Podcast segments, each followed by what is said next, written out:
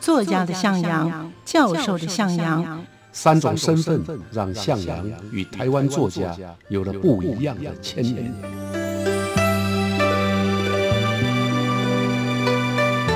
听向阳与徐凡谈他的作家朋友们在写作这条路上，生命与创作如何交织出最灿烂的光芒。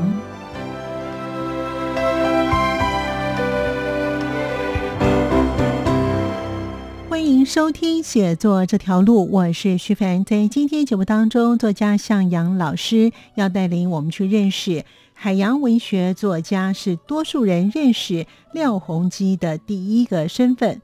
三十五岁那年成为职业的讨海人，他的海洋经验一直与书写并行。虽然他曾经从事渔捞、执行鲸豚海上生态调查、规划以及推行赏鲸的活动，同时他也筹创黑潮海洋文教基金会，也担任创会董事长。随远洋游钓船远航，执行绕岛计划。并且随货柜船航行欧洲航线，执行黑潮一零一漂流计划。他也曾经获得吴浊流文学小说正奖，以及奈何文学奖，还有时报文学奖等等。我们就跟着向阳老师的脚步，让我们认识这位用生命疼惜海洋的渔夫作家廖鸿基。欢迎收听。往日情怀，文学留声机。所以海跟山呢，在他童年的时候啊，就已经开始成为重要的图像。他会去看海，看海就成了他的享受。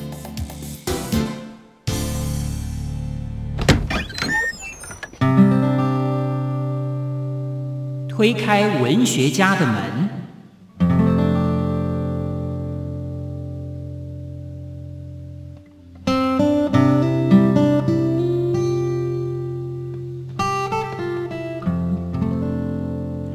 收听写作这条路，我是徐凡，我是向阳。今天呢，向阳老师呢要带领我们认识这位作家呢，是用生命疼惜海洋的渔夫作家廖鸿基老师。廖鸿基他为什么会接触海洋呢？老师，好，那廖鸿基啊，是台湾最有名的渔夫作家，嗯，写了不少跟海洋有关的作品。是，他是一九五七年。出生在台湾，拥有最美丽的海，嗯，最雄伟的山的花莲，嗯，所以海跟山呢，在他童年的时候啊，就已经开始成为重要的图像。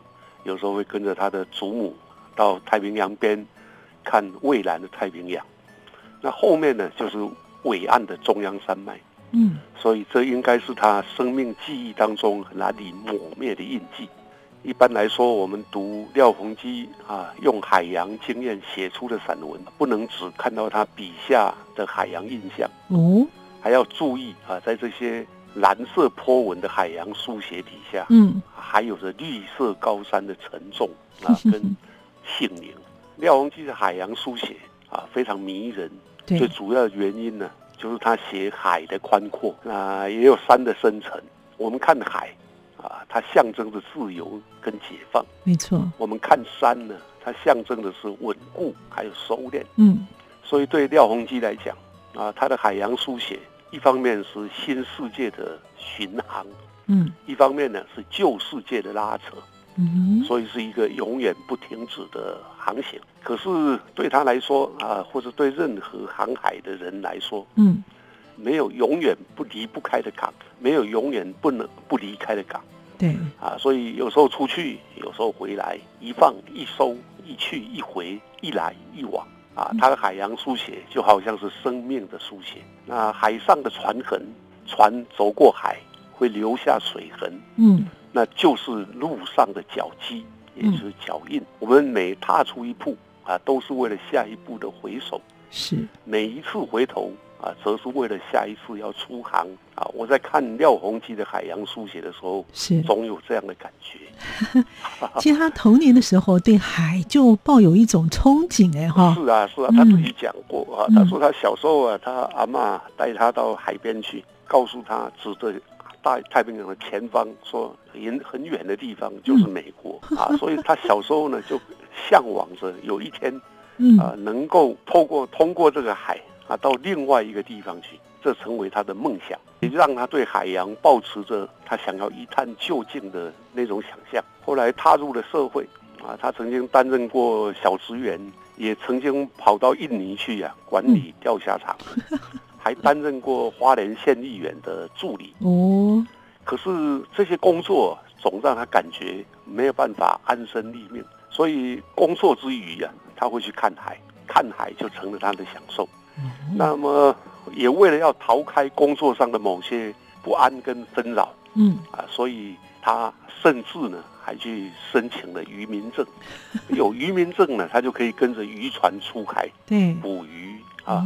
所以到了三十五岁那一年，他觉得这样还不够，嗯，所以他就自己下海了，成为职业的讨海人。因此，这个三十五岁应该是他的一个人生的转折点。是啊，这也要很大的勇气啊，因为家人其实看不起船员或者渔夫，嗯，还有讨海人，哎，对，总是觉得啊这样不好，这个生活不稳定，对，没错，所以家里是反对的，是啊，他就必须要克服家人的反对。哦，那因为家人反对啊，所以他又必须要更加的努力，要要做出一点成绩，哎。对，哎，他真的是很厉害，而且很有毅力，哎哈，而且他还会晕船哦，晕船很喜欢出海哦。哎，自己说了啊，他刚当船员、当渔夫啊，出海去捕鱼的时候呢，嗯，有半年的时间呢，都还会晕船 啊，这这他比较痛苦的地方。真的啊，等到适应以后呢，嗯，他就想说，嗯，这样的话要记录下他出海淘海的过程啊，那做些个过程呢。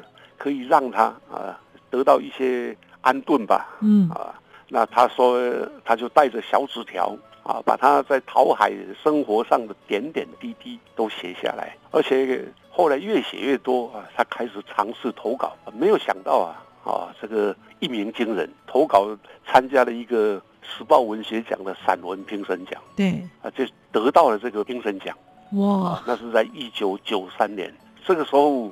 啊，没有人知道廖鸿基是谁啊，所以他是用新人的身份得到了大奖啊。文学奖通常像时报文学奖，它有两个，一个是首奖，就是第一名佳佳作或者优等奖，那另外一个是评审奖，啊，评审奖就是评审觉得这个作品非常特殊哦，有必要啊把它在首奖之外独立出来哦，所以是非常不容易的啊荣誉。哇啊，也因为这样，他就受到了文坛的瞩目。后来这些作品呢，在一九九六年，也就是他写了三年以后呢，就集结成为他的第一本散文集。他把这个散文集的名字就叫《讨海人》。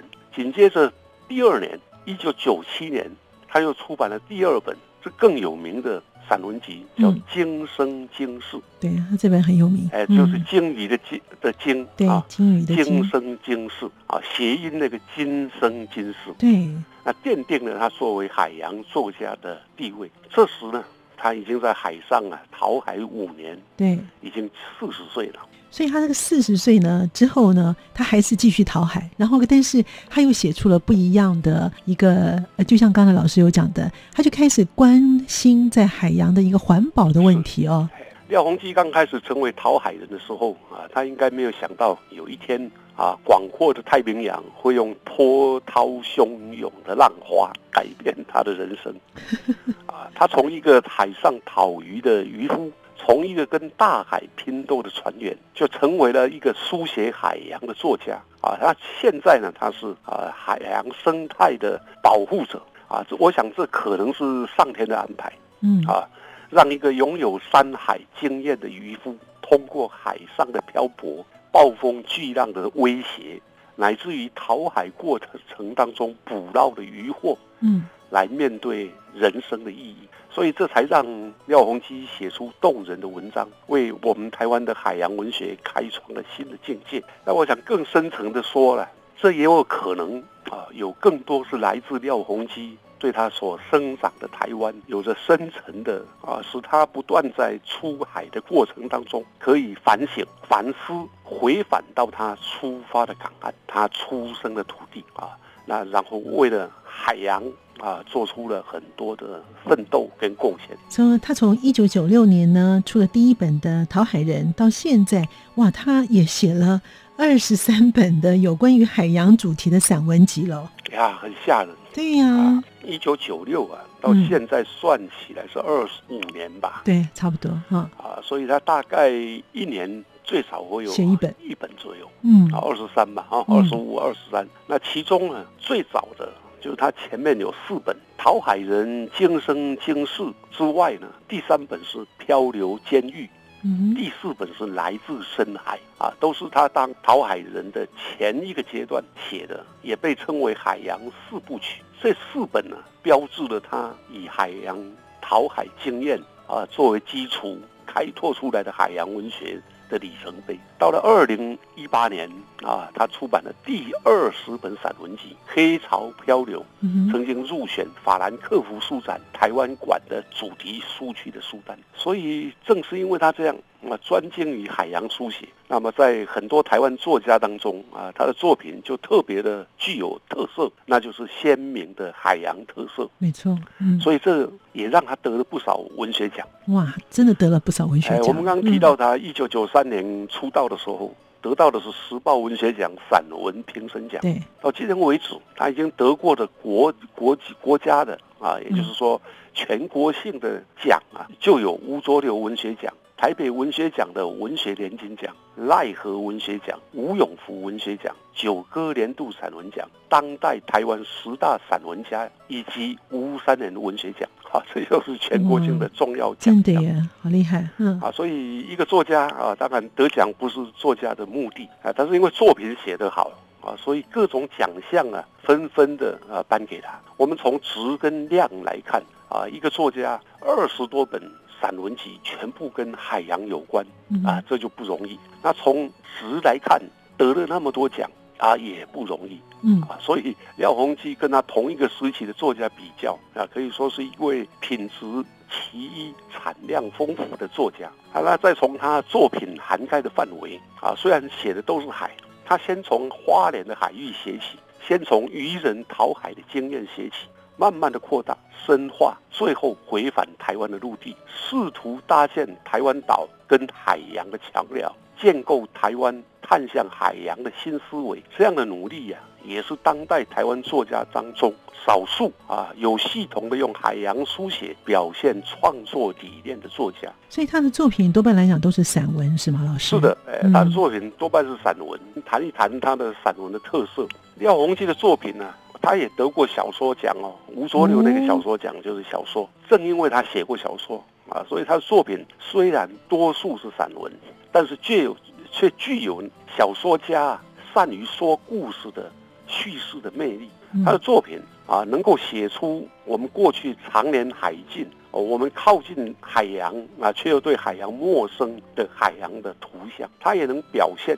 围绕着台湾的大海的繁复的面貌，以及海上的生物，特别是鱼类，那更有名的就是鲸豚这些生态现象，透过它的表现出来啊，特别动人。那最后呢，这大概一二十年上，呃，十多年来啊，他开始对台湾的台湾的海洋文化开始有整件的理念出现。所以，一个作家的书写企图。可以是海洋，可是却有远跟近、大跟小啊。他的书写就像波涛一样啊，像波涛那样的涌动啊，像水面的纹路那样的绵密，不停不歇啊。这也使得他的海洋书写建立的特色，形成一个丰饶的海洋想象世界。将近三十年的渔夫生涯，可以说啊，是多数作家啊比较难以跟他。比对或者比较的部分，因为这太特殊。真的，所以当时在他之前，呃，除了我们现在知道的有一些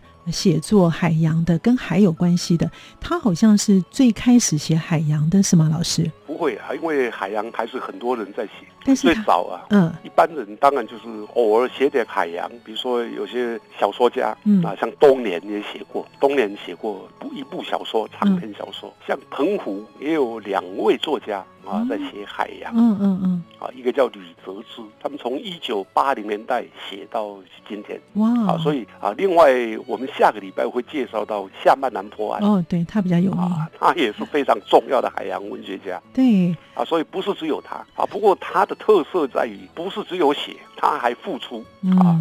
他成立了一九九六年，他写作没多久，他三十九岁，还没出版他的第一本散文集的时候，他就筹组了台湾的寻经小组，找来渔民、影像工作者。还有文字工作者开始在台湾的东部海域进行海上的鲸豚类的调查。到了他四十一岁的时候，嗯，他干脆发起成立了黑潮海洋文教基金会，担任创会的董事长啊，调查台湾海域的鲸豚生态，培育解说员，推动赏鲸活动啊，希望为海岛文化啊，并以此作为海洋教育的出发点。这个就跟其他的海洋文学作家大不相。也就是因为他自己本身是个讨海人，所以他跟着这些渔船出海的时候呢，他可能看到了鲸豚呢，所以因此他除了写作之外呢，他也成立了一个有关于生态的，所以这个就是他很大的不同了。像譬如说刚才老师所提到的，他成立了黑潮海洋文教基金会，他这个其实是蛮重视在这个教育方面哦，所以因此呢，他这个基金会啊，哈，他有。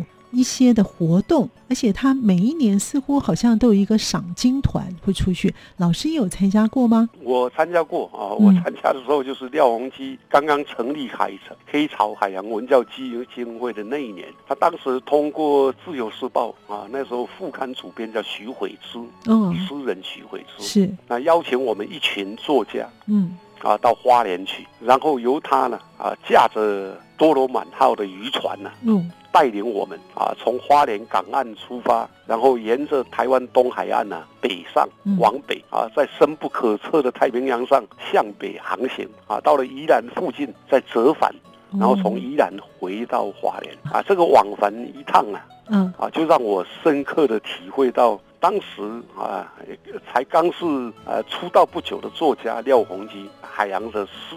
的这个文学家，他护持台湾鲸豚跟海洋生态的用心。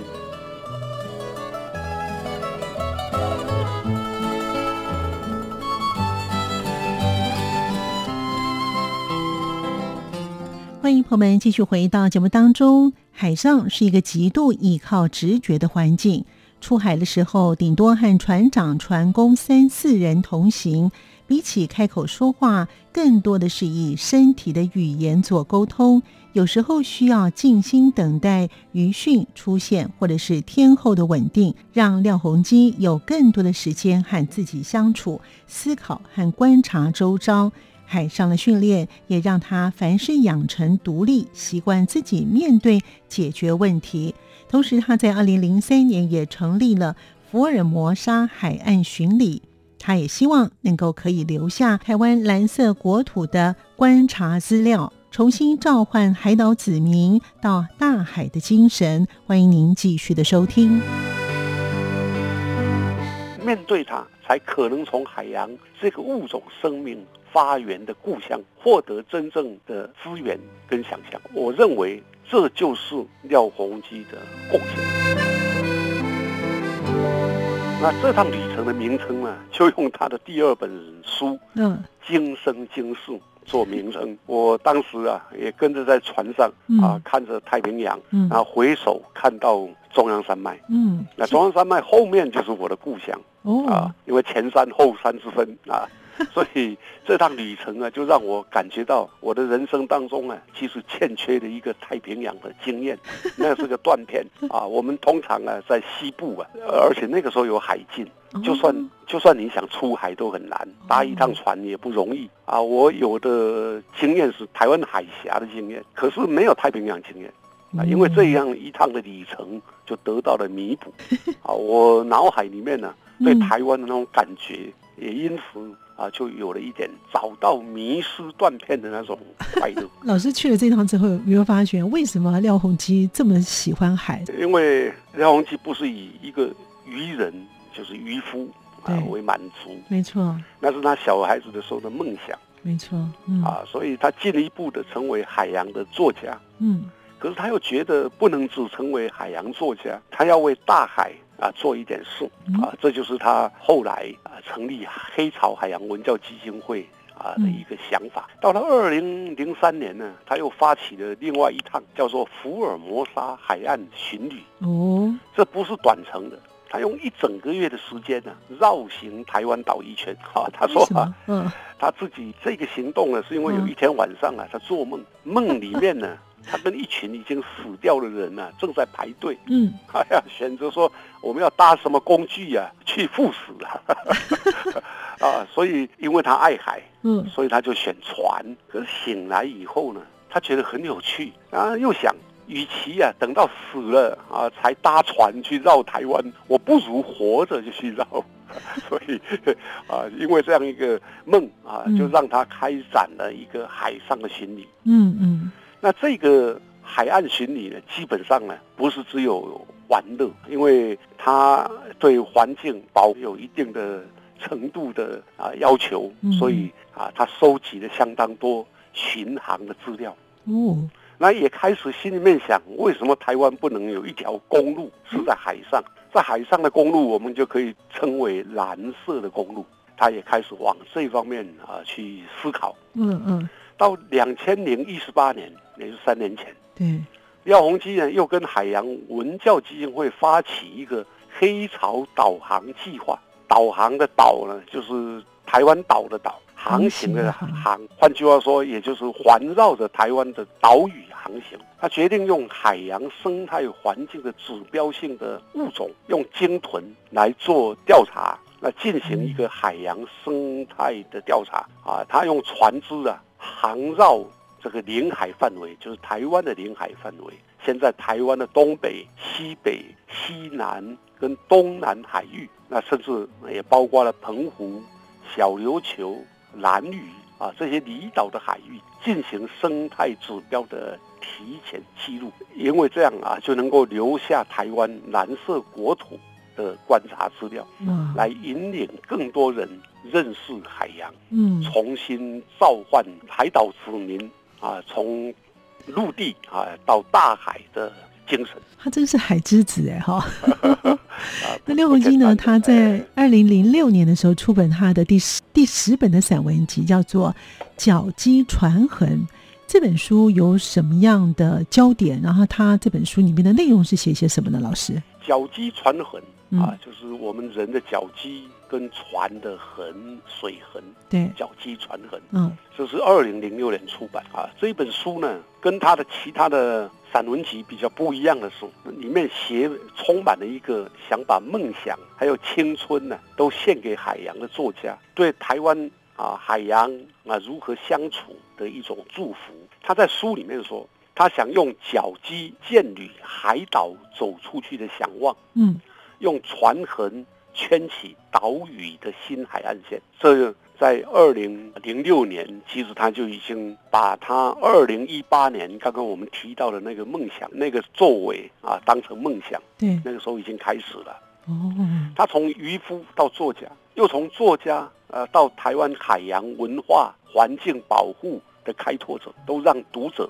啊，我们啊看到他啊，就像我一开头说的，在出航跟返航之间，出走跟回归之间，行船跟行脚之际，嗯，从来没有忘记的建构海洋台湾的雄心。所以他其实也形容台湾的海岸叫肉粽现象。哎，这蛮有趣的。什么叫做肉粽现象？霸掌啊，就是台湾海岸呐。你不是平常都会看到消波块吗？嗯，对。啊，我们不管在哪里，都会看到海岸有很多消坡块。对，廖鸿基认为啊，这个对台湾的生态、嗯海洋生态是很大的危害。是，另外呢，如果就景观来讲，也是海洋景观的一大伤害嗯嗯啊。所以在这本书里面呢，啊，他就谈到了这些啊。他说他的文字啊，是一个字一个字编织水跟鱼的风景嗯啊，就是海洋跟鱼的风景啊。他说的相当客气嗯谦虚啊。事实上，在这本书当中呢，他还写台湾海洋的环境、生态跟文化，所以写的不只是他跟海洋跟鱼的经验，还写他诉说我们生活在一座没有海洋跟海边的岛屿。嗯，台湾怎么会没有海洋呢？全部都是海海啊，对，可是呢，因为我们缺乏亲近，我们，很少亲近大海，对这跟长久的海禁有关啊。啊，台湾人一般呢啊怕海，当然这几年来不一样了啦啊。对，那提醒我们，那他在书里面提醒说，我们这个岛国啊，不缺的是什么？开阔深邃的海洋啊，因为除了南投县，我的故乡看不到海以外都是啊，，全部都是海 对，啊，除了我的南投县以外啊，最不缺的啊，就是我们只要愿意。其实就能够很简单，开个车也好，坐个车也好，嗯，啊，骑机车、骑脚踏车就可以看到海了。对，没错，啊，那他写台湾海岸的那个肉粽现象呢，啊，其实也是多年来啊台湾人最大的遗憾。啊。嗯，那他也写海滩呢有很多废弃物啊，嗯，结果导致了奇来甲啊，就是花莲那个奇来山的奇来甲。对，消失啊，因为你哇废弃物到最后啊嗯。会让海岸呐、或者夹角受到伤害。对，那另外啊，他还期盼台湾环岛啊能够出现一条蓝色公路。嗯嗯。啊，不是在岛上，而是在海上，哈哈，就是刚刚我提到那个。嗯，啊，他就说希望有一，天台湾能有船舶啊开始航行，绕着台湾航行，嗯，这样它就能够分担我们的陆运、空运，尤其是东部啊，啊对，到了热点的时间呢、嗯。大概呃那个旅行上很困难，对，没错，那东嗯部居民呢啊他们的交通也不方便。对，啊，如果有一个海蓝色的海洋公路，那台湾的岛民呢、就随时能够从海上看到自己的故乡。其实回过头来看自己的故乡，回过头来看台湾的土地啊，会更深深的爱上台湾。对，那种感受会不一样的哈。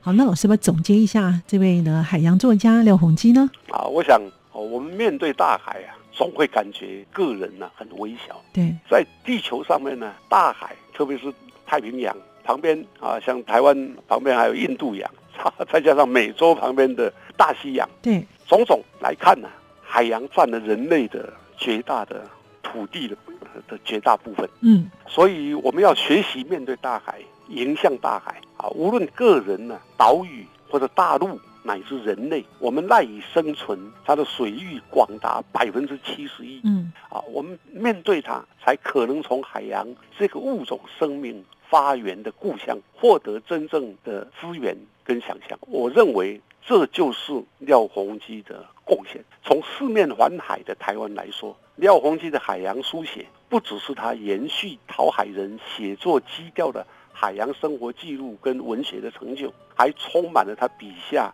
写出的围绕着台湾的大海的声音。没错，嗯，爱台湾啊，有很多种方式啊。廖鸿基是用生命在疼惜台湾的海洋，包括台湾的大海、鱼、生态、文化。他通过海洋书写，想要巩固台湾这座从海洋当中上升的高山的爱。没错，嗯。其实关系到台湾的明天，也关系到下一代的未来，嗯，应该被在这一块岛屿上生存的我们听见、重视。对，其实这几年的这种所谓的海洋生态啦，或是其他的生态的环境哦，真的是要好好的去思索一下。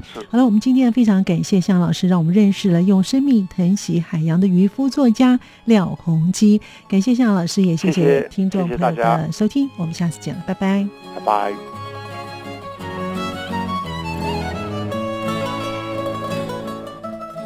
感谢您的收听，我们下次见。